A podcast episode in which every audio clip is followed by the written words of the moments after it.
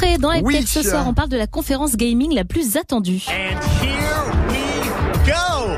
Hello, everybody. I'm Jeff Keighley, and this is Summer Game Fest, a live showcase of what's next in the wide, wide world of video games. We are live here in Los Angeles, and whether you're streaming from home or watching inside an IMAX theater, welcome to our showcase event. Ouais, parce qu'on en avait parlé ici, je vous ai mis toute la présentation. Pas de 3 cette année, on avait peur que bah, le monde du jeu vidéo n'ait plus de salon international, de conférences bourrées de trailers, de nouveautés et de surprises.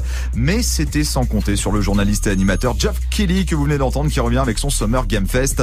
La cérémonie d'ouverture avait lieu hier et pour le lancement de cette, de cette nouvelle édition qui est devenue incontournable. C'est à Los Angeles, si j'ai bien Exactement. compris, avec déjà quelques surprises. Ouais, avec un jeu Alien que personne n'attendait. Ça s'appelle Alien Dark Descent, un jeu d'horreur édité par Focus Entertainment qui est prévu pour l'année prochaine. On a eu droit à quelques secondes du titre qui s'annonce un peu plus tactique que bourrin avec le principe de base de Alien, à savoir les humains versus les xénomorphes. J'ai pas ripé dessus, je suis Ah, assez vrai, content. bien. Ça sera dispo sur PC, PlayStation et Xbox à partir de 2023. Alors en termes de surprise, on notera aussi bah, la franchise Flashback de retour avec Flashback 2 cet hiver. Bluebird Team de son côté nous propose le comeback de Layers of Fear. Alors pas pour un nouvel épisode malheureusement, mais pour une compilation de ce qui existe déjà, mais un peu plus poussé sur Unreal Engine 5.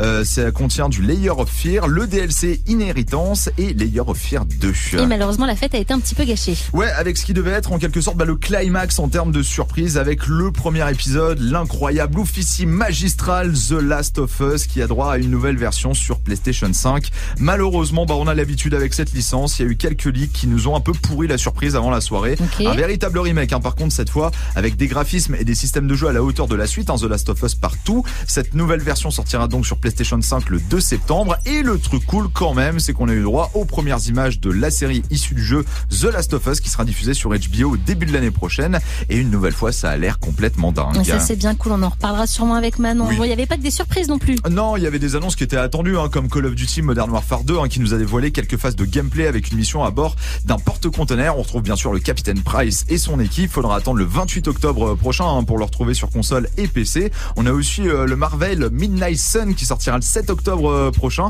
sur PC, PS5, PS4, Xbox Series et Xbox One. Ils nous ont fait une Ah ouais, totale. totale. C'est le nouveau jeu de Fiat Six euh, Game. Hein. Il se présente comme un jeu de rôle tactique mettant à l'honneur, bien entendu, vous l'avez compris, l'univers de la MCU. On note aussi les Street Fighter 6 avec Ah. le retour de Guile. Ça, ça va te faire plaisir. Beaucoup. Et de nouveaux trailers pour Go Time Night, One Piece Odyssey, Centro et mention spéciale à God Simulator 3. Alors, c'est le simulateur de vie de chèvre. Hein. Je sais pas si tout le monde voit ce que c'est. Qui avait.